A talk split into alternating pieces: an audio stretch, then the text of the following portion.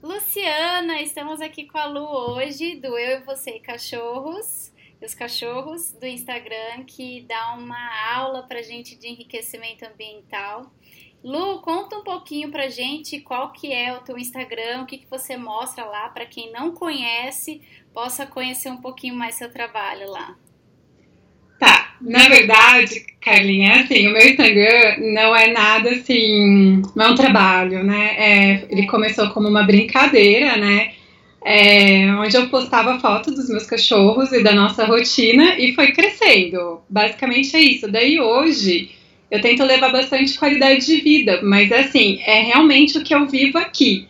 Então, é, eu não fico inventando, eu não fico criando. Eu levo para o meu Instagram o que a gente vive aqui no nosso dia a dia. Ponto. E eu tento fazer isso de forma coerente, né? Vou aprendendo, vou dividindo, faço umas bobagens, depois vou lá e conserto e por aí vai.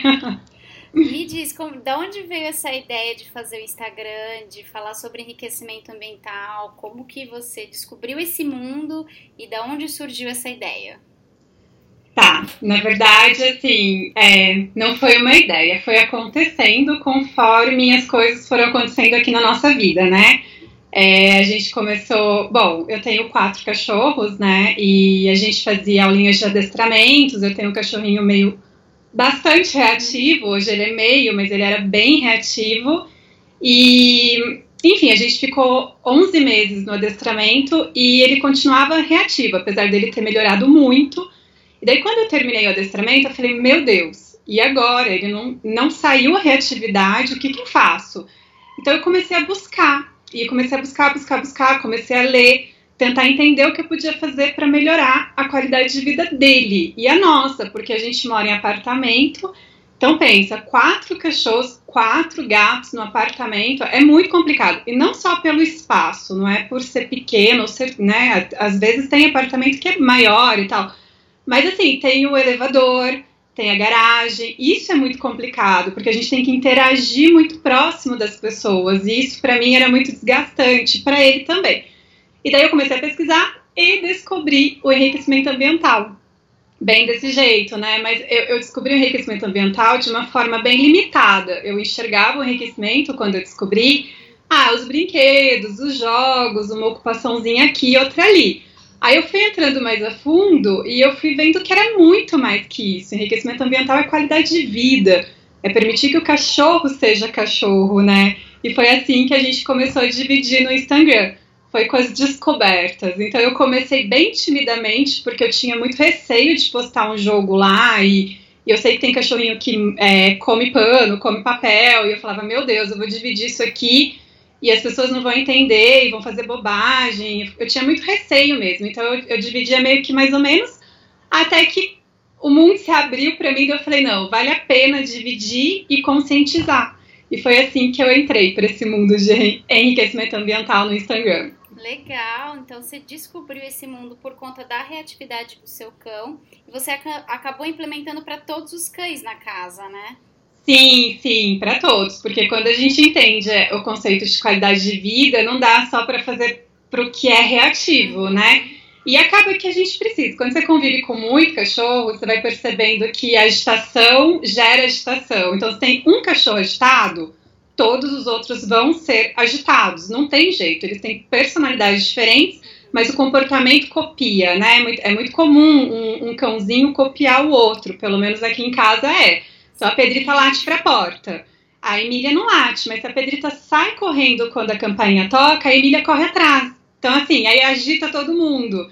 Então, não tinha como separar. Daí foi para um, foi para todos. E foi difícil, no teu caso, a implementação do enriquecimento ambiental, quando a gente fala de alimentação, a gente está falando de um recurso aí de alto valor para a maioria dos cães, né? Foi difícil implementar com que cada um respeitasse o brinquedo do outro.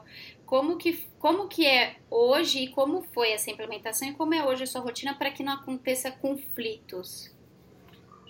Foi difícil, Carlinha, porque assim, é, é muito, é, o enriquecimento ambiental é uma coisa e você saber lidar com o comportamento do animal é outra. Então foi difícil, porque eu passei por um processo de aprendizado no adestramento. Não dá para falar da minha história sem falar do adestramento, porque o adestramento, uma, uma profissional, ela me trouxe a base, ela me trouxe o básico, senão eu não ia saber lidar, né? Eu, já pensou, ia dar um monte de brinquedo, um querendo comer, eu ia ficar gritando não para todo mundo, né? Não tem como, a gente que é tutor, a gente não tem esse conhecimento. Então, assim, eu consegui inserir o enriquecimento ambiental para muitos cães, pensando que eu era uma tutora que eu não tinha conhecimento nenhum, eu não tinha controle dos meus cães, né? Era realmente muito muita loucura aqui, então eu consegui inserir com a ajuda de uma profissional. Não o enriquecimento ambiental em si, mas ela me ajudou a moldar e a melhorar o comportamento dos meus cães. E aí ela plantou a sementinha e a gente foi é, né, melhorando, plantando mais para colher os frutos, né? A gente está colhendo agora. Mas é, não sei se ficou confuso, mas não, foi tá isso. Tá ótimo. Isso que é o mais legal, Lu. Isso que me encanta, me encanta no teu trabalho no Instagram, né? Eu sei que não é tua profissão e tá bem distante é. disso, né? Da tua profissão. E isso que, é, isso que eu acho legal, porque você se empenha no Instagram em mostrar uma realidade que você tem com seus cães e isso não necessariamente é a seu, seu, sua forma de viver, o seu grande ganha-pão. Então, é, não, não, nem, nem tenho pretensões com isso. Isso que é legal, porque a ideia é essa, mostrar para todos os tutores que é possível com seu cão e quem dirá com mais cães. É. o que eu achei legal do que você falou é que o adestramento plantou a sementinha, né? E essa é a função, né? Plantar a é. sementinha é. para que a gente possa fazer os frutos é, florescerem né, na nossa casa. Então, o adestramento ele te trouxe esses conceitos dos como é, colocar essas limitações nos cães, a controlá-los melhor, e você conseguiu replicar e fazer a manutenção? É, na verdade, assim, é muito complicado, né, Carla? Para mim foi muito complicado, porque o adestramento, ele te ensina muitas coisas, e hum, são, é muitas, são muitas coisas mesmo. E tu, geralmente o tutor, no meu caso, era difícil assimilar, porque tinha tanta coisa acontecendo. Ou seja, na época eu tinha um cachorrinho medroso, eu tinha um xaxá reativo. Então pensa, eu descobrindo um monte de coisas sobre o mundo animal que eu não conhecia. Só um minutinho. E então assim, foi um processo para mim, né? Foi um processo bem foi difícil, foi demorado, é, mas é, o adestramento associado à busca, né? Porque daí eu fui buscar, porque o que, que eu quero dizer? Às vezes a pessoa ela fica ali seis meses com o adestrador e não vai ser o suficiente, né? Depois que o adestrador terminar o trabalho dele, é, passar tudo que ele puder passar para ela, seis meses ou mais, essa pessoa, esse tutor, vai ter que continuar buscando, porque dúvidas sempre vão surgir, não tem jeito, e a gente não tem essa parte mais científica, né? A gente não tem esse conhecimento mais científico, a gente não estuda, a gente não vai em cursos, a grande maioria, né? Tem tutor que, que vai e tal, mas não é, não é muito habitual. Então, assim, é, é uma busca constante, né? Todo dia você tem que ler um artigo, você, é, mesmo que seja leve, assistir um videozinho de um profissional que você confia, que você acredita, para você conseguir realmente ajudar o seu peludo de uma forma coerente, senão você começa também a perder o foco, né? Legal. E hoje eles, eles são os lords com os brinquedos, né? Eu vejo que eles não invadem o espaço um do outro. Hoje você faz mais um gerenciamento. Você ainda precisa é. intervir ou você faz só mais um gerenciamento? Porque que gente, pelo que eu vi, é um trabalho assim maravilhoso porque eles, eles têm um autocontrole muito incrível, é. não, não atacam o brinquedo antes de você liberar e eles realmente não invadem o brinquedo do outro.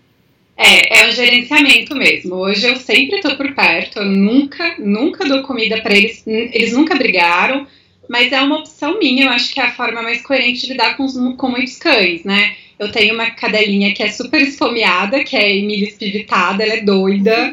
Então, assim, ela, ela, se deixar, ela vai. É que ela sabe que ela não pode ir. Se eu sair de perto, ela vai meio que pelas bordas, então tem que ficar perto, mas é um gerenciamento. Eu não tenho mais que ensinar, eu não tenho mais que mostrar. Eles sabem, mas, por exemplo, o Hugo é o nosso cachorrinho mais novo aqui na família. Então, o Hugo, ele ainda não sabe muito bem. Às vezes ele vai, mas ele já entende. Daí eu chamo, tiro o foco, e daí ele volta, e assim a gente vai lidando. Mas como são muitas repetições, eles acabam ficando mais tranquilos, né? O que a gente faz é quatro vezes por dia de alimentar.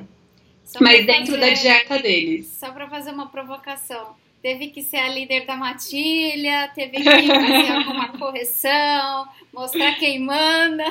Fala é, pra gente. Nada disso. Nada, nada disso. disso né? Tudo bobagem. É só repetir, repetir e repetir, né? Eu acho que, assim, no, no primeiro mês eles já estão ótimos. É, só que tem que ter, tem que ter persistência, né? Você não pode fazer um dia, aí você fica três dias sem fazer, aí você vai fazer daqui, sei lá, quatro dias, ele, daí não funciona. Realmente tem que ter uma persistência. Não precisa ser quatro vezes por dia, né? Eu acho que não precisa. É porque realmente é a forma que eu gosto de lidar com eles. Mas, né, quanto mais, melhor dentro da, do coerente, né? Não é, não dá para estimular demais, mas dentro do coerente é muito bacana. É, eu gosto de fazer algumas provocações, Lu, porque nesse contexto algumas pessoas me questionam, ah, mas isso quem é que manda, quem é o líder da matilha vai pegar a comida do outro, porque é o mais dominante. A gente luta para quebrar esses mitos e histórias como a sua e do treinamento positivo mostram que isso é, cai por terra na prática, não só na ciência, como na prática, na nossa experiência com os cães que a gente não tem que impor nada, a gente tem que construir o ambiente e que quando a gente constrói, a gente também constrói a confiança deles e o respeito mútuo, né? É, exatamente, você falou tudo, é construir o ambiente, né? E construir a rotina também, rotina é muito importante. É assim, é, hoje eu levo muito a sério a rotina, não tem mais eu não me vejo saindo da nossa rotina. Mesmo quando eu vou viajar com eles, eles é, é, recebem o EA. Então, assim, é, é, tudo. É muito difícil, né, Carla? Assim, você tem que estar muito envolvido com o bichinho, você tem que realmente. É coisa séria, né? Ter um bichinho é, é coisa muito séria. Então, assim, a gente não tira o foco, é sempre a mesma rotina, muda o lugar, continua as atividades e assim funciona bem. Não é difícil, você tem que se organizar essa é, essa é a coisa, né? Tempo é prioridade, né? Todo mundo é. tem 24 horas no dia. A questão é a prioridade e a qualidade com que a gente trabalha. Você é. falou é. que oferece quatro vezes ao dia. Como é que você faz essa distribuição? É, como você cuida da quantidade de cada um? Como você distribui isso ao longo do dia? E como que isso vai encaixando na tua rotina? É, é assim. Quando a gente começou, os meus cachorros eles, eles eram totalmente desregrados com a alimentação. Eu nunca dei comida fora de contexto, nunca dei petisco, mas eu não tinha noção. Então eu dava mais ração, misturava um monte de coisa. E eles começaram a, a ter aquela sensação de saciedade, né? Daí quando a minha profissional é, de comportamento chegou, ela falou, Lu, não vai rolar os, nem os treinos, a gente vai ter que achar outro jeito de recompensar, porque eu não queria entrar com carne, né? Isso é uma outra história. Mas assim, aí ela falou, mas vai ser muito difícil, a gente vai ter que fazer eles terem vontade de comer, enfim. E daí eu falei, meu Deus, o que, que eu faço agora? E daí, como eu não queria entrar com a carne, eu me dediquei muito, assim, eu me dediquei muito mesmo. Daí a gente foi no veterinário, a gente viu o peso ideal de cada um. A Pedritinha teve que entrar com ração de obesidade. E ela ficou três meses, é, demorou, foi um processo demorado para ele sentir esse, essa vontade, né, de ir nos brinquedos, de comer. Mas depois foi super tranquilo. Hoje eles comem super bem. Eu divido a porção do dia e, e faço um petisquinho natural, então tá tudo dentro da dieta. Conversei com o veterinário para isso, né? Importante. Sozinha é um pouquinho difícil. E, e daí eu divido em quatro porções. Porque pensa, né, Carlinha? Daí eles ficariam o dia inteiro aqui, porque a gente trabalha, a gente tá muito em casa, mas a gente sai para trabalhar. Então eles ficariam o dia inteiro aqui dormindo. Então, pelo menos é um momento que eu consigo interagir um pouco com eles. E alguns dias que eu tenho mais tempo, eu entro com outros enriquecimentos ambientais que não, que não são o alimentar. Tá, legal. É bom, então, uma boa, uma boa pedida aí. É, nossa, vem várias ideias aqui de assuntos para a gente falar.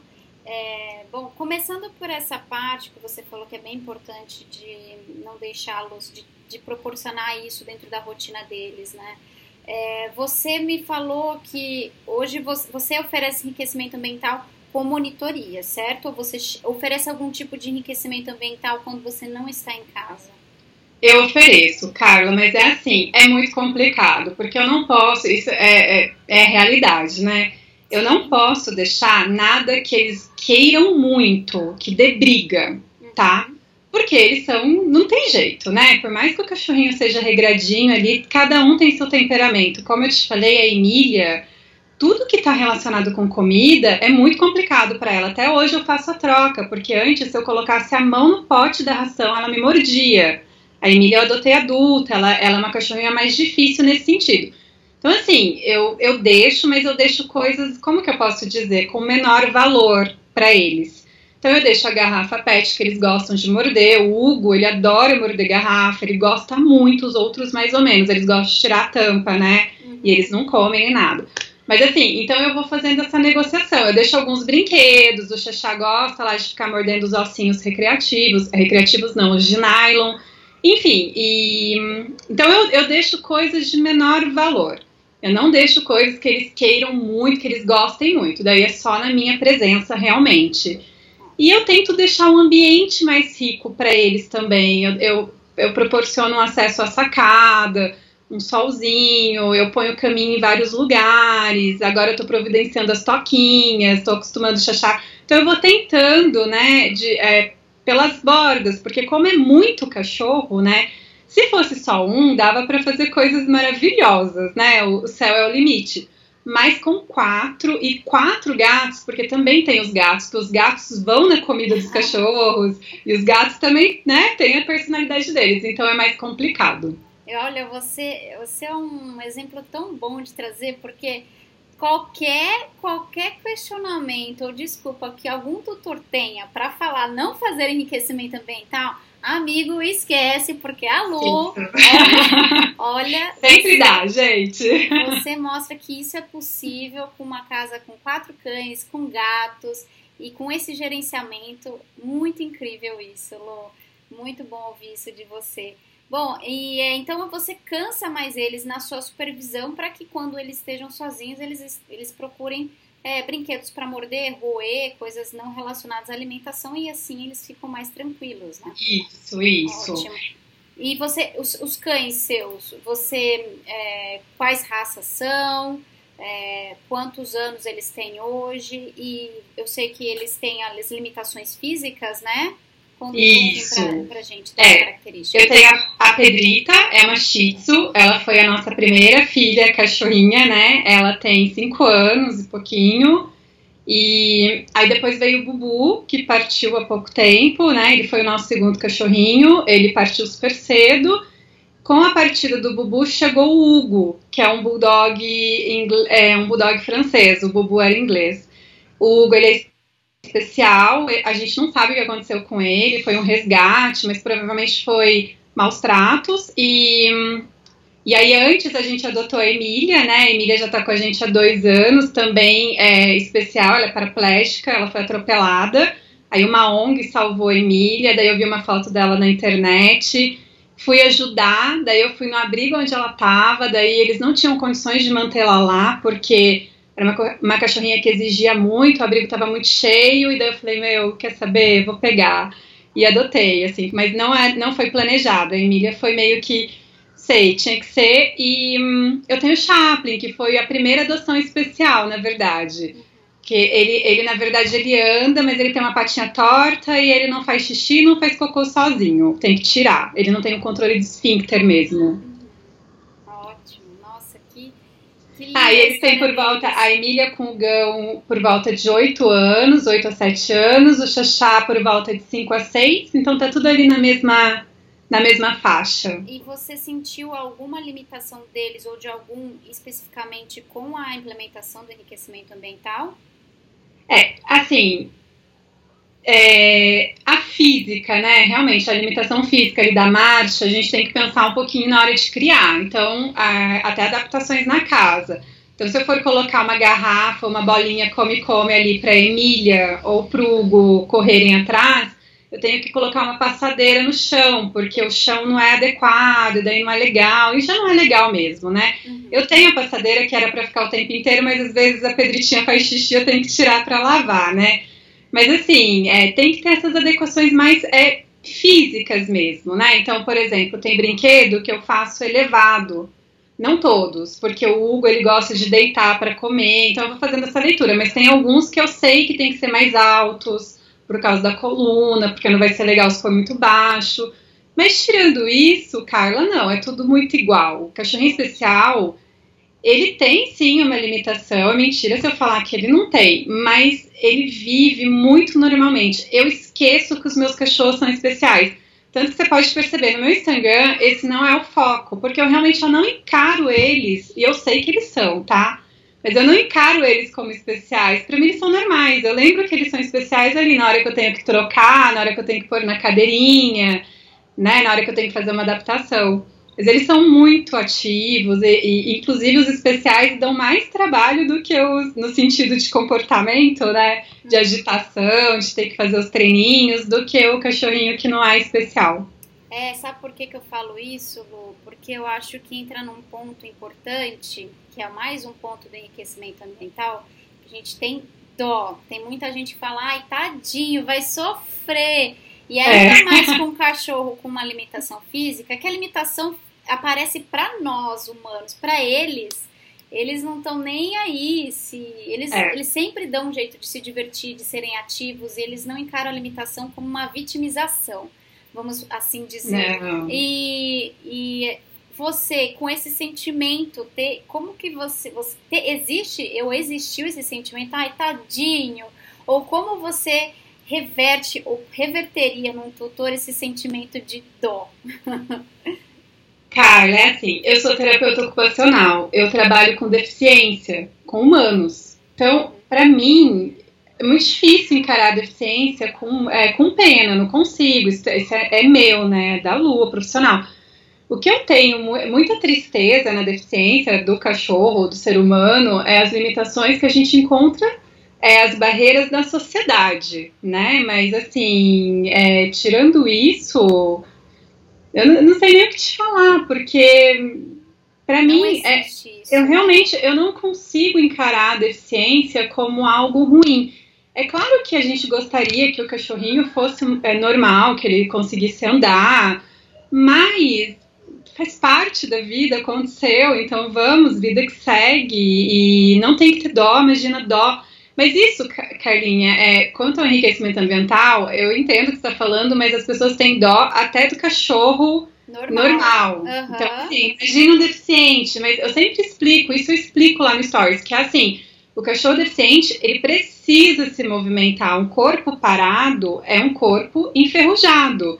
Se a gente não se movimenta, se a gente não põe para funcionar, o corpo vai definhando. Isso é fato, tanto para humano, quanto para cachorro, quanto para qualquer bicho, né?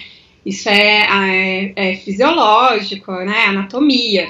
Então, o cachorrinho especial ele precisa movimentar. Claro que a gente não vai forçar, né? Esse cachorro, a gente não vai forçar a, a postura, a coluna ali do cachorro, mas ele precisa, ele precisa saber se virar. Não dá, um cachorro especial ele não consegue ficar na cadeirinha por muito tempo, as pessoas têm uma, uma, uma falsa impressão, um falso, um, um falso conhecimento, né? Exatamente. Da cadeirinha. A cadeirinha, tem cachorro que nem aceita a cadeirinha para começar. Então pensa, um cachorro que não consegue, ou que não pode, não é adequado ficar na cadeira por muito tempo, ele vai ficar parado, dormindo o resto do dia, daí, né, não é assim que funciona. Então a gente tem que estimular o bichinho a agir naturalmente, como a gente faz com uma pessoa, com um ser humano, né? A gente manda aquela pessoa para independência, para autonomia de vida, né? Então a deficiência é, é, o de menos. Ah, esse paralelo que você fez é muito legal, né? Porque é, a, gente, a gente não foi feito para ficar parado, né? Os seres vivos, a gente, os cães não, não, não, não estão na nossa casa para ficar parado experimentando o TED. Esse olhar sobre a importância da movimentação, é, eu achei bem interessante que você pontuou que é independente de, de quem seja a movimentar-se estar vivo, né? Exatamente, né, Carlinha? A não ser que, assim, tenha uma restrição veterinária, né? Uhum. Todo cachorrinho especial é acompanhado por um profissional, né? Então tem que entender, tem que ver. Às vezes o especialista fala, olha, o seu cachorro não pode, porque ele tem uma hérnia aí, ele vai sentir dor mas não é o nosso caso. Os nossos cachorros são cachorros especiais que não apresentam nenhuma grande complicação ou restri restrição. a gente passou e a gente passa em especialistas de tempos em tempos para entender, né? Não dá também para sair oba-oba, deixa eu fazer o que eu quero aqui do jeito que eu quero, não. Mas tanto que quando o Hugo chegou, eu fiquei com receio e até uma, moça no, no Instagram falou: ai, a coluna, põe mais alta. Eu falei: nossa, é verdade. Aí eu esperei para ir no especialista, depois que eu fui no especialista, ele liberou, eu falei, opa, então tá liberado, né? Ótimo. Então é vida que segue, vida normal. Ai, conscientizíssima você. Muito bom. é, então, Lu, deixa eu te fazer uma pergunta em relação a um, os frutos desse enriquecimento ambiental. Então, você começou por conta da reatividade do xaxá. É, vamos falando dele, é, como que você sentiu que o enriquecimento ambiental é, melhorou a reatividade ou melhorou em algum outro comportamento na rotina dele, ou se em relação a isso não mudou, mas que você sentiu alguma outra diferença? Tá, eu acho que é assim, a primeira coisa, primeira coisa mesmo, assim, o destaque é que o enriquecimento ambiental, ele te ajuda a conhecer o seu cachorro, né? São coisas que você jamais ia pensar ou prestar atenção, ou se questionar, ou procurar saber. O enriquecimento ambiental te, te traz isso, né? Ele te permite é, ter vontade de entender sobre determinado comportamento do cão. Por quê? Porque é uma interação muito ativa. Geralmente a interação que a gente, que eu tinha com os meus cães, né, que eu tinha com meus cães antes de, de, do enriquecimento ambiental, era assim, é um carinho, fazer uma festa no momento errado pra agitar, tipo, cheguei, vamos ficar felizes, aí, né, deixa os cachorrinhos tudo doido. Então, assim, é um, outro, é, é um comportamento, uma interação mais assim, de agitação, de carinho, de amor, de carinho. O enriquecimento ambiental, não. Ele te traz outras questões. Você tem que trabalhar autocontrole no bichinho, você tem que entender o que ele gosta, seu cachorro gosta de alguma coisa. Então, assim, o que, que ele gosta, o que, que é legal para ele tem cachorrinho que gosta mais de cheirar, tem cachorrinho que gosta mais de morder e por aí vai. Então, assim, é, eu acho que a primeira coisa é isso. Eu, eu passei a entender, né, melhor os meus quatro cachorros, assim. Eu, eu olho para eles hoje, eu sei te falar coisas, meio que eu falo, gente do céu, eu sou muito viajada, mas não é. É porque eu observo, né, eu tenho uma interação muito forte, muito rica com eles todos os dias. Então, isso é muito rico. Isso é só com essa troca, né? Porque é uma troca. Enriquecimento ambiental, qualidade de vida é uma troca. E sem contar que eles ficam mais próximos de uma forma diferente. A conexão é mais tranquila. É, o Xoxá hoje ele é muito conectado, né? Antigamente ele não era, porque ele é um cachorrinho disperso, eu chamava, ele não vinha. Carlinha, eu vou te ser bem honesta, eu nunca treinei o vem com o Chaplin na rua, assim, nunca.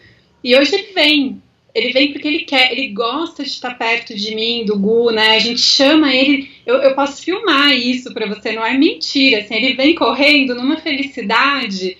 A Emília também, então acho que essa troca é uma, é uma construção de relacionamento que começa pelo EA. E isso é muito lindo, né? É só você vivendo mesmo. Não tem como.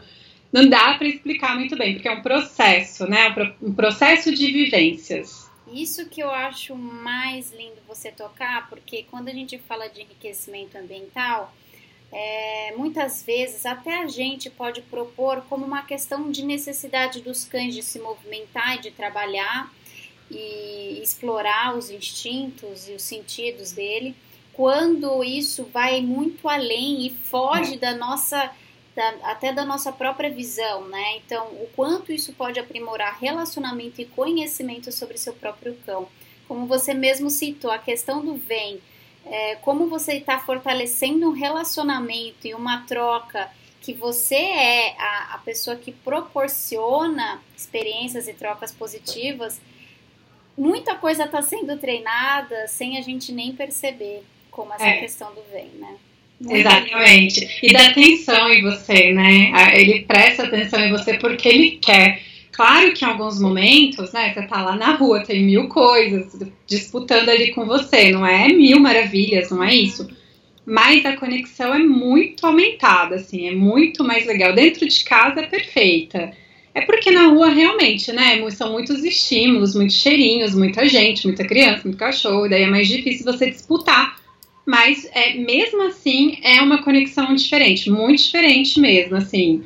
O Xaxá eu não tenho, não tenho palavras, assim. Ele é um cachorro antes do EA e hoje ele é outro, certeza. Isso eu tenho como, assim, jurar de. de nossa, juro mesmo, assim, ele é maravilhoso, o Xaxá, porque ele, ele tava muito despirocado, Carlinhos, ele tava muito perdido. E quando a gente é, terminou o adestramento e foi com uma boa profissional, né? Ele ainda estava despirocado. E, então eu, eu acho que realmente a qualidade de vida ajudou muito o Chaplin a se, re, a se equilibrar, né? Porque ele estava desequilibrado, ele era um cachorrinho muito desequilibrado, muito doido e estava tendendo a, a agressividade, né? Então eu ficava muito mal, tinha dia que eu chorava, sabe? Eu ficava mal mesmo. Eu falei, gente, não tá dando certo, tudo que eu tô fazendo não tá funcionando, o que que eu faço, né? E assim, a gente recebeu alta do adestramento, porque a gente já tinha é, pegado a grande maioria das coisas que ela podia me passar, né? Ali a gente já estava num outro ponto, que daí a gente teria que ter outros cachorros para fazer a dessensibilização. Ela não tinha como trazer esses cachorros, então eu que tinha que encarar, né? Eu que tinha que encarar nos passeios mesmo. A gente, pelo menos eu não conheço um daycare aqui que fale bastante de enriquecimento ambiental. Vocês conhecerem, vocês me contem, tá bom? Que eu não conheço. Porque isso também acho que é uma opção bacana para quem tá aí, né, na minha situação. Mas então eu tive que ir por conta própria e também foi maravilhoso, né? Foi muito bom. Você conseguiu manter essa condução dele no passeio? Conseguiu é, controlar ou manter o nível de reatividade para não ter agraves ou recaídas durante esse período, desde então? Sim, porque quando a gente sai para o passeio, ele já foi muito estimulado no sentido assim, ele já teve comida no pote não, ele já teve é, muito autocontrole aqui dentro, então ele sai mais tranquilo, né? E a gente também aprendeu a lidar com a questão da reatividade. Tem coisas, Carla, que a gente não consegue treinar. Então, a garagem, por exemplo, é uma coisa que a gente não consegue treinar, porque tem a questão do condomínio, tem criança, tem idoso, e a gente, né, é, tem regras. E ele é reativo na nossa garagem quando ele vê outros cães. E então o que a gente começou a fazer? Não é o certo, não é o adequado, mas a gente começou a tirar esse estímulo dele. A gente começou a descer com ele no colo para ele não ver os cães. Não é o certo, não é o adequado. O legal seria que a gente pudesse treinar isso mas assim, a gente começou a encontrar formas é, de, de ajudá-lo a não é, piorar na reatividade associado ao enriquecimento ambiental. Então, o que a gente consegue treinar, a gente treina todo santo dia. Não tem um dia que a gente saia desse apartamento com o Chaplin que ele não é, é estimulado a deixar essa reatividade de lado, né? Mas a gente não consegue também fazer do jeito que tem que ser, porque, sei lá, tem, mas né? Eu acho que dá. você falou, é, eu já vejo de uma outra forma, eu acho que super certo. Eu acho que vocês estão fazendo tá super coerente, porque é, o que acontece que eu percebo é que existem duas vertentes, né? As duas mentalidades dos tutores que desconhecem é, os trabalho, o trabalho a ser feito com reatividade e acredita que é o trabalho é a exposição, a exposição excessiva ou acostumar, né? E ah, ele vai latir todos os dias, mas todos os dias os tutores vão expor ele ao erro e vão tentar corrigir com broncas, com palavras, com trancos, enfim, e vão manter. Então, eu acredito que é o correto, é a melhor postura que pode ser feita é não expor ao erro, né? É claro que treinar é o essencial, é o ideal, é o ideal, mas não expor ao erro é a postura é, predominante nesse tipo de trabalho e eu vejo que vocês estão agindo muito corretamente, porque vocês param de fazer com que isso seja a verdade do dia a dia. Que a gente fala que o problema da reatividade é isso ser a verdade do dia a dia do cachorro, né? Então, é. isso sendo a verdade do dia do cachorro, é muito difícil a gente mudar, mas a gente transformando que não é mais a verdade, é uma exceção, um erro, um imprevisto que aconteça, mas não uma uma verdade do dia a dia. É, eu acho, Carla, que é assim. A gente tem que trabalhar mais com vida real, né? Então, muitas coisas, eu como tutora, quando eu vou pesquisar ou quando eu ia pesquisar, porque hoje acho que já consegui até me livrar um pouco disso, eu ficava muito angustiada, porque você vê o ideal, e na vida de um tutor que trabalha, né, que tem outras coisas para fazer, tem horários para sair, às vezes a gente não consegue sair no melhor horário para o cachorrinho, mas a gente consegue sair naquele horário. Isso é vida real. Então, isso eu tento trazer também no, no meu Instagram, na minha rotina com eles, porque não adianta trabalhar com a perfeição, né? Quando você está falando com um tutor. É, porque você angustia mais a pessoa. E daí, quantas vezes eu pensei em desistir, porque eu falei, meu, não dá, eu não vou sair mais, não vou passear mais, porque eu não tô conseguindo, não consigo fazer desse jeito perfeito. E na verdade, não, não é isso. Não, não tem perfeição, né? tem o que você consegue fazer de melhor. E quando eu entendi isso, eu encontrei forças. Então, assim, às vezes eu faço uma coisa errada aqui, daí eu aprendo certo ali. Daí eu falo, opa, peraí, deixa eu fazer certinho agora. Mas eu não piro mais com isso, né? Às vezes eu tô cansada, eu vou para um lugar mais tranquilo passear com ele, não por causa dele, por minha causa, porque eu não tô bem, eu tô cansada, eu tô exausta, né? Eu sei que ele já teve o EA, eu sei que ele já teve a qualidade de vida, eu sei que ontem a gente fez um passeio legal. Então, isso é vida real. Agora, perfeição é muito difícil, porque assim, eu sempre também falo que seria muito legal que a gente pudesse oferecer o melhor profissional para o nosso cão, mas muitas vezes a gente não tem condições para isso. Seria muito legal que a gente pudesse levar o nosso cãozinho ali para uma creche bacana, mas muitas vezes a gente não tem condições financeiras para isso, e daí a gente tem que viver com a vida real. E, e a gente não pode procurar informação é, e se angusti ficar angustiado. Tem alguma coisa errada aí, né? Tá faltando aí uma linha de comunicação entre profissionais e tutores, né? Então, é essa bandeira que eu levanto. Eu sempre falo: procurem um profissional, mas entendam de qualidade de vida, entenda o seu cachorro. Você não precisa ser um profissional para entender como funciona um cachorro. Né? Tem livros, tem bons livros, você pode ler, né? Enfim, tem várias coisas que a gente pode fazer para a gente ser um tutor bom, né? Para a gente ser um, um, o melhor tutor para o nosso cão dentro da nossa realidade, né? Você falou tudo, Lu, porque a chave, isso que você falou, é, deixa claro que está na mão de cada um de nós que temos cãezinhos de proporcionar melhora de qualidade de vida, que não existe terceirizar isso, né? A gente sempre procura melhorar, uh, os profissionais estão aí para nos dar esse suporte, nos explicar como realmente ou funciona o comportamento de um cão, ou como a gente pode fazer com que ele se entretenha no daycare, mas que a chave fundamental é, no, é nossa, ela não está na mão de ninguém. E que ela é muito valiosa, ela não é pouca coisa, ela tem muito valor.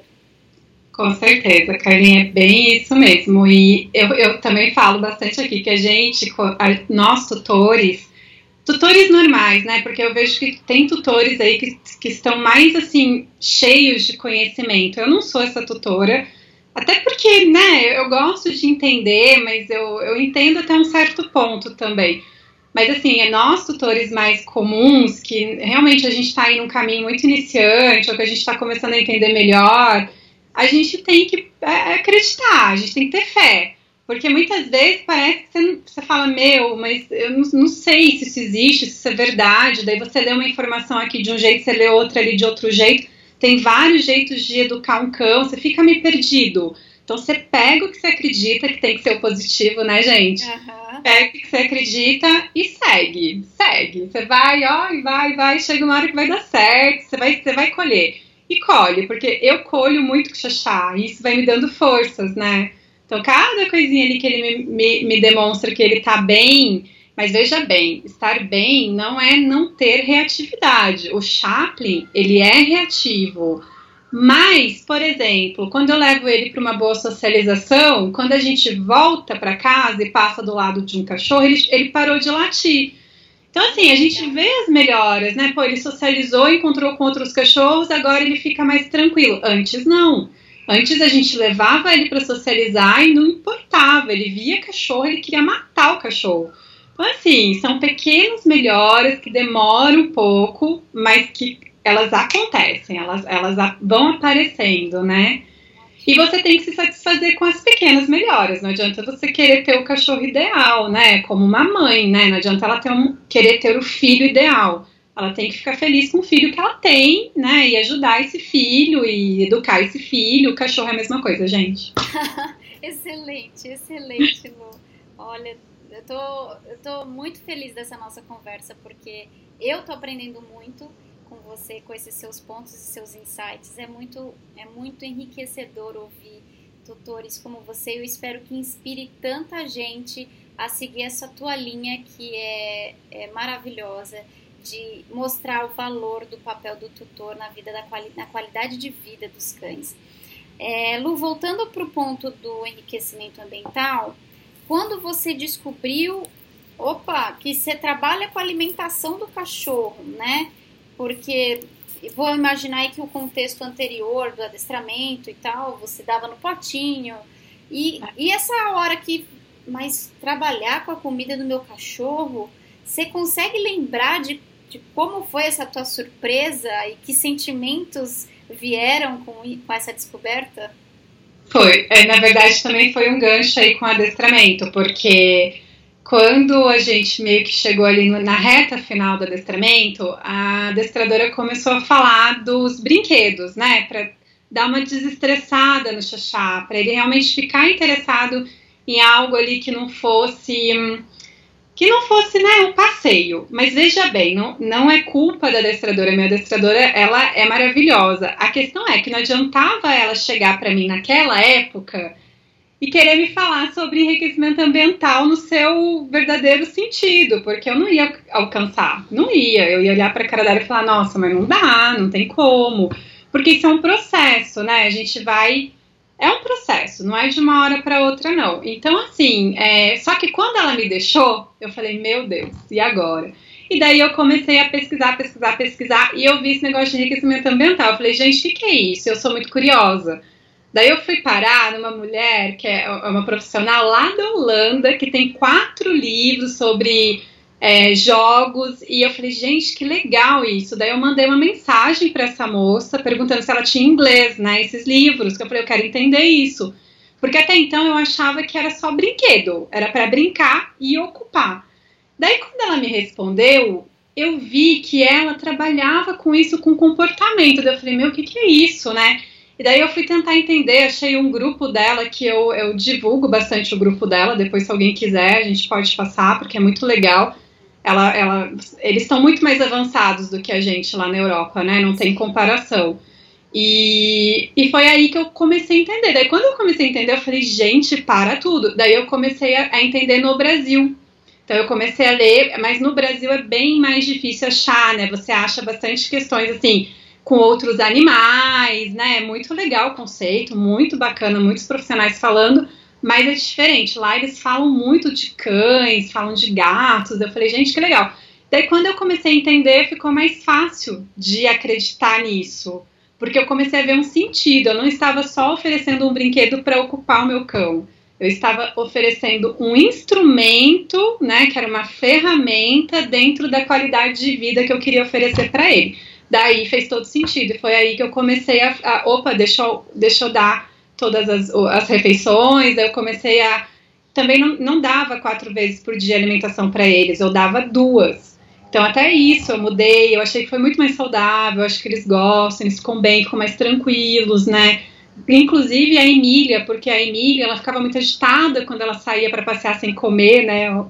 Então, assim, é, até isso acalmou. O temperamento da Emília melhorou depois que ela começou a comer mais vezes. Funcionou para mim. Então, como funcionou, eu continuei. Ótimo. E falando, de, continuando na, na temática do enriquecimento ambiental, é, que erros e aprendizados você teve na implementação? Né? O que, que você aprendeu sobre cada cão, ou dentro de um contexto geral, sobre essas implementações que você vem fazendo? Tá, é, eu acho que assim, de erro, eu sempre fui muito cuidadosa, então nunca chegou perto de acontecer nenhum acidente, mas assim, mais assim, questões de você oferecer um, um material que o cachorrinho não tá preparado. Então, às vezes, é, aconteceu uma vez, nunca mais aconteceu. O Chaplin, ele é muito ressabiado, né? Então, a gente tinha feito um suporte para pendurar os brinquedos e, e esse suporte não estava muito seguro, né? Então, mas é um suporte levinho, não machuca, de PVC mas ele é, o suporte tombou, não em cima dele, mas tombou e ele ficou bem assustado, né? E daí ele não queria mais usar o suporte. Eu falei, opa, né? Daí a gente fez. Isso foi bem no começo, né?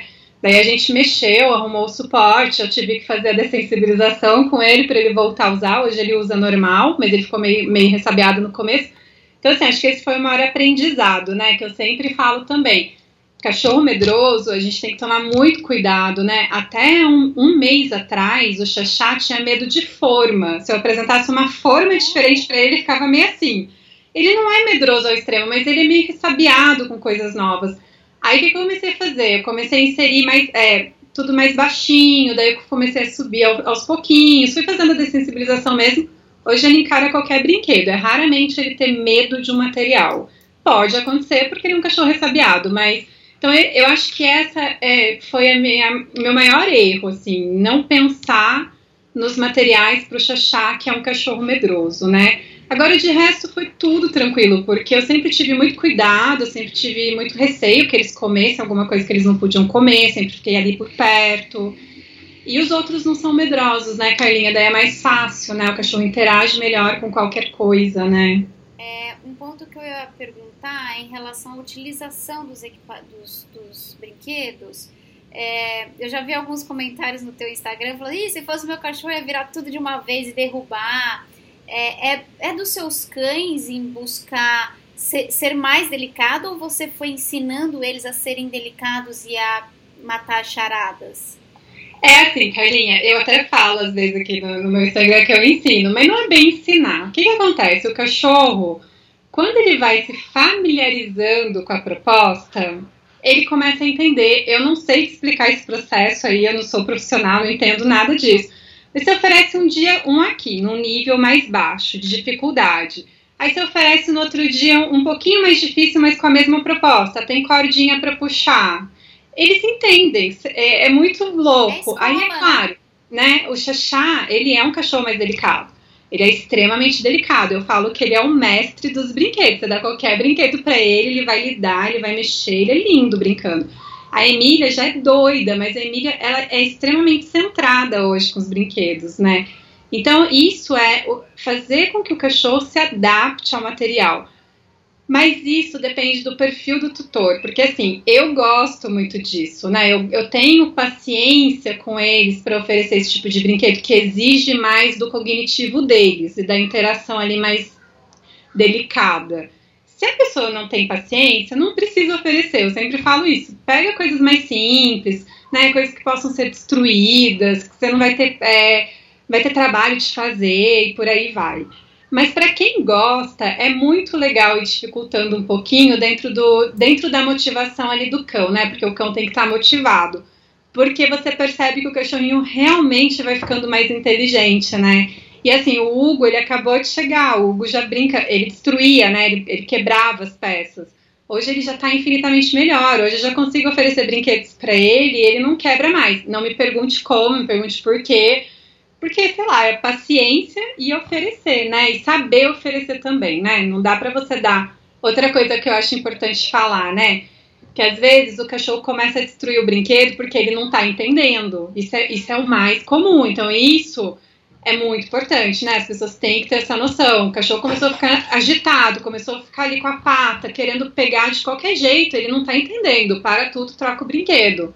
Né? É, o, o, processo ali de uso não pode causar agitação, é, destruição por ansiedade, né? Tem cachorro que destrói porque ele está banado, mas ele está tentando e está de boa. E tem cachorro que destrói porque ele não consegue lidar com aquele material. Então a gente tem que ter essa, essa noção aí no, quando vai aplicar.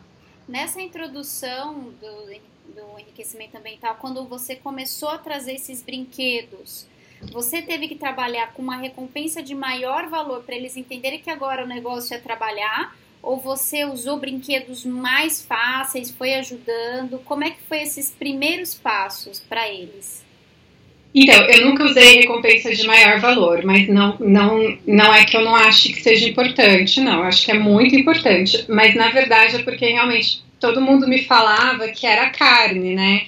Então eu tive que conquistar os meus cães. Eu realmente conquistei os meus cães. Então, assim, eu oferecia muito fácil, muito simples, fazia ficar muito divertido. E aí foi acontecendo também. Foi um processo bem natural mas eu só não oferecia uma recompensa de maior valor por causa disso. Os meus cachorros, como eles não eram acostumados a comer coisas diferentes, eu na época, né, hoje eu já tenho umas recompensas mais valiosas e tal. Mas na época era muito difícil, porque não tinha nada que eles gostassem muito. Só a Emília, né? Mas a Emília ela gosta da própria ração, então, né, tá tudo certo.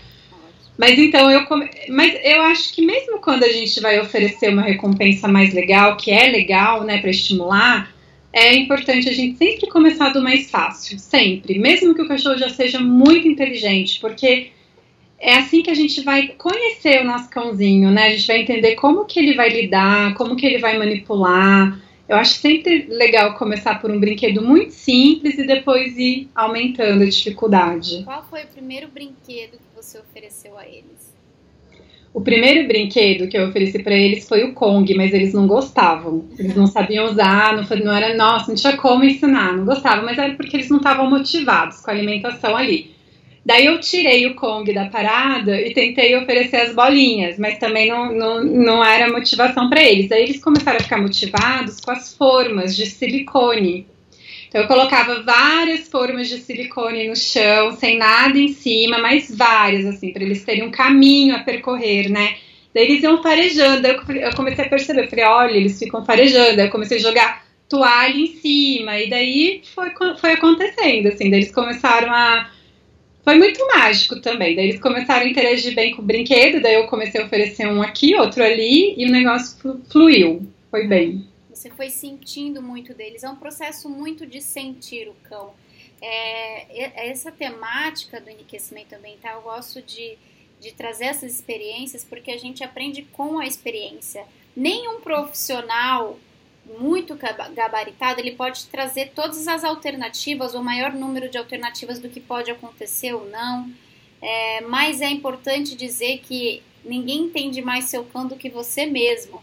E é esse é o processo de aprendizado, né? Então, a gente. E, e, é como você falou, a gente não sabe explicar como, mas a coisa evolui. É. Porque a partir do momento que a gente começa a entender o conceito de escola, conceito de educação e passo a passo, é como parece mágica, mas é repetição e persistência. É trazer aquilo para o dia a dia faz com que os cães respondam e a gente vai nessa troca acontecer, as coisas acontecem. As coisas não acontecem dentro de um, de um contexto fora do conhecimento mútuo entre um e outro, né? É, é bem isso mesmo que a gente falou tudo, né? Profissional falando, né? Não, Mas é isso mesmo, né? Não tem é, é persistência, né? E, e, e a motivação também é uma coisa que você. Para você motivar o seu cão, você tem que conhecer o seu cão, né? Então, como você motiva se você não conhece? Então, muitas vezes a pessoa oferece uma vez e fala: Meu, mas o meu cão não gosta. Não, não é que seu cão não gosta. Porque ele não está motivado. Você vai ter que conquistar o seu cão, né? E muitas vezes, Carlinha, o, a conquista não é o alimento. Às vezes, a interação que ele tem com você ali, o estímulo que você está oferecendo para ele, faz com que ele queira o alimento. Quantas vezes eu vivi isso aqui, sabe? Quando eu estava treinando ali o, o, o, Damas com o Xaxá, né? Ensinando o Xaxá a usar o, dram, o Damas. Tipo, cada conquista dele eu, nossa, surtava. E ele gosta dessa festa, ele gosta de carinho. Então, assim, é uma troca, né? Você tem que entender o que que seu bichinho quer naquele momento e dar para ele. Daí, daí funciona. Por isso que é difícil. Por que isso que você falaria para um tutor que está nesse ponto de frustração? Não sei se você já chegou nesse ponto de, ai, não tá dando certo, não tá funcionando, daquele ponto que você tá quase desistindo, mas que você persiste mais um pouco, aí você começa a ver. O que, que você fala para esses tutores que estão nesse ponto de frustração? O que, que você pode dizer se você já viveu esse ponto de frustração? É, é, eu acho que mais uma vez é assim, né, gente? Eu acho que tem que acreditar, tem que acreditar, você tem que.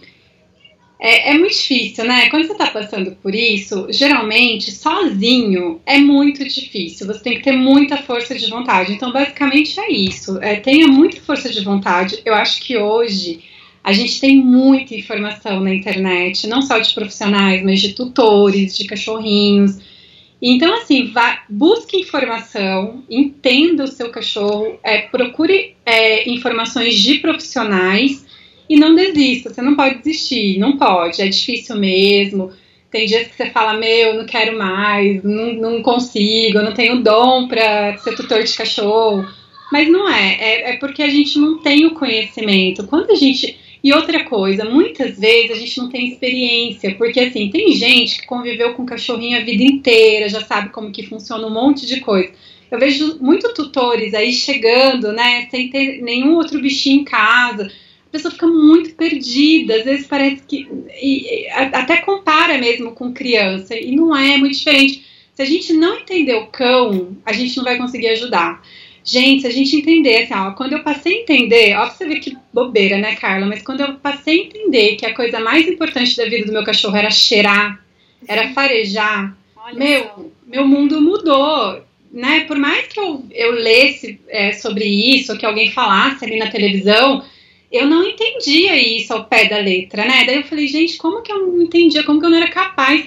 Uma coisa tão nítida, né? Não tem, não tem outra opção pro bichinho, ele cheira mesmo. Não, a gente não entende. Então, às vezes, muitas vezes eu tirei os meus cachorros, passeando com meus cachorrinhos, eles iam cheirar alguma coisa, né? Eu tinha medo que eles comessem, uhum. ou, né, não comida, né? Mas um matinho ali, aí puxava guia, ou seja, gente, pelo amor de Deus, é, a gente tem que entender o nosso cão, né? Hoje, por exemplo, eu trabalho a reatividade do xaxá com cheiro, e é isso que tem funcionado, né? Ele, ele, ele vai cheirar, ele esquece o cachorro. Então, olha que coisa mágica, né?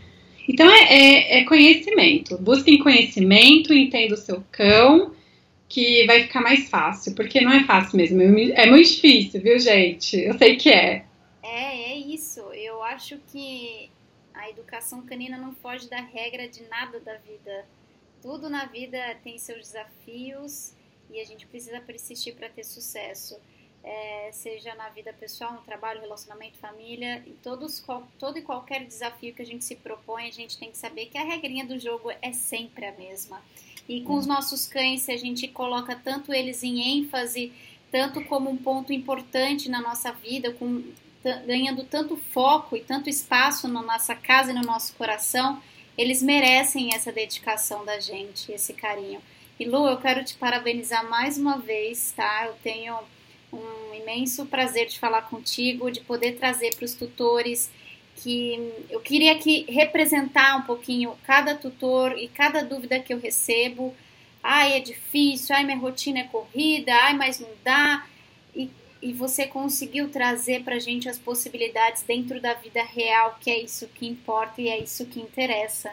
Então eu quero te agradecer mais uma vez Bom, deixa eu falar do Instagram da Lu, eu, você e os cachorros. Lá tem vídeos, né, Lu, mostrando brinquedos, você usa a sua criatividade, cria novas coisas. E lá tem bastante é, dicas sobre isso, né? É, acho legal falar, gente, é assim, eu não tenho pretensão com isso, então o que, que eu faço? Eu faço para os meus cachorros e posto lá. Então, muitas vezes, quando eu posto lá, eu não estou preocupada, entre aspas, não é que eu não me preocupe, tá, gente? Mas assim, eu não estou pensando no, na pessoa que tem o cachorro grande, na pessoa que tem um cachorro de, que destrói, que come. Então eu tento conscientizar lá nos textos, mas eu sei que muita gente não lê texto, né, gente? Então, assim, é, os, os brinquedos que eu posto lá no Instagram são brinquedos que são que funcionam para os meus cães, tá bom? Então acho que isso é importante vocês saberem, né? É o conceito geral, né? Peguem é o conceito, conceito de enriquecimento ambiental e apliquem. Peguem o exemplo da dedicação e apliquem. Peguem um contexto de, de rotina e apliquem com seus cães, né? Exatamente, Carlinha, exatamente. É assim, é uma inspiração, né? Daí, por exemplo, a pessoa que tem um cachorro grande não vai usar um material tão pequeno, mas tem cachorro grande que, que se adapta a material pequeno, então por aí vai. Você tem que usar a criatividade e olhar para os cães de vocês. Então, assim, ali é são brinquedos que funcionam para Lu, Tá, gente? Então, assim, né? Façam aí, é, copiem, mas copiem com moderação. tá certo, Lu. Muito obrigada pela nossa conversa. Quero te agradecer mais uma vez. E esse videocast vai estar disponível no YouTube. Quem está ouvindo aí no podcast, é, procure as outras redes sociais da Pet Coaching, do Eu, Você, os Cachorros, para continuar acompanhando essa série de entrevistas. Eu quero trazer aqui tutores conscientes e bate-papos cada vez mais diversificados para entender como a educação canina faz parte de um contexto maior educacional e que qualidade de vida e bem-estar e aprendizado andam juntos. Obrigada, Lu! Obrigada, Carlinha. Tchau, gente! Beijo!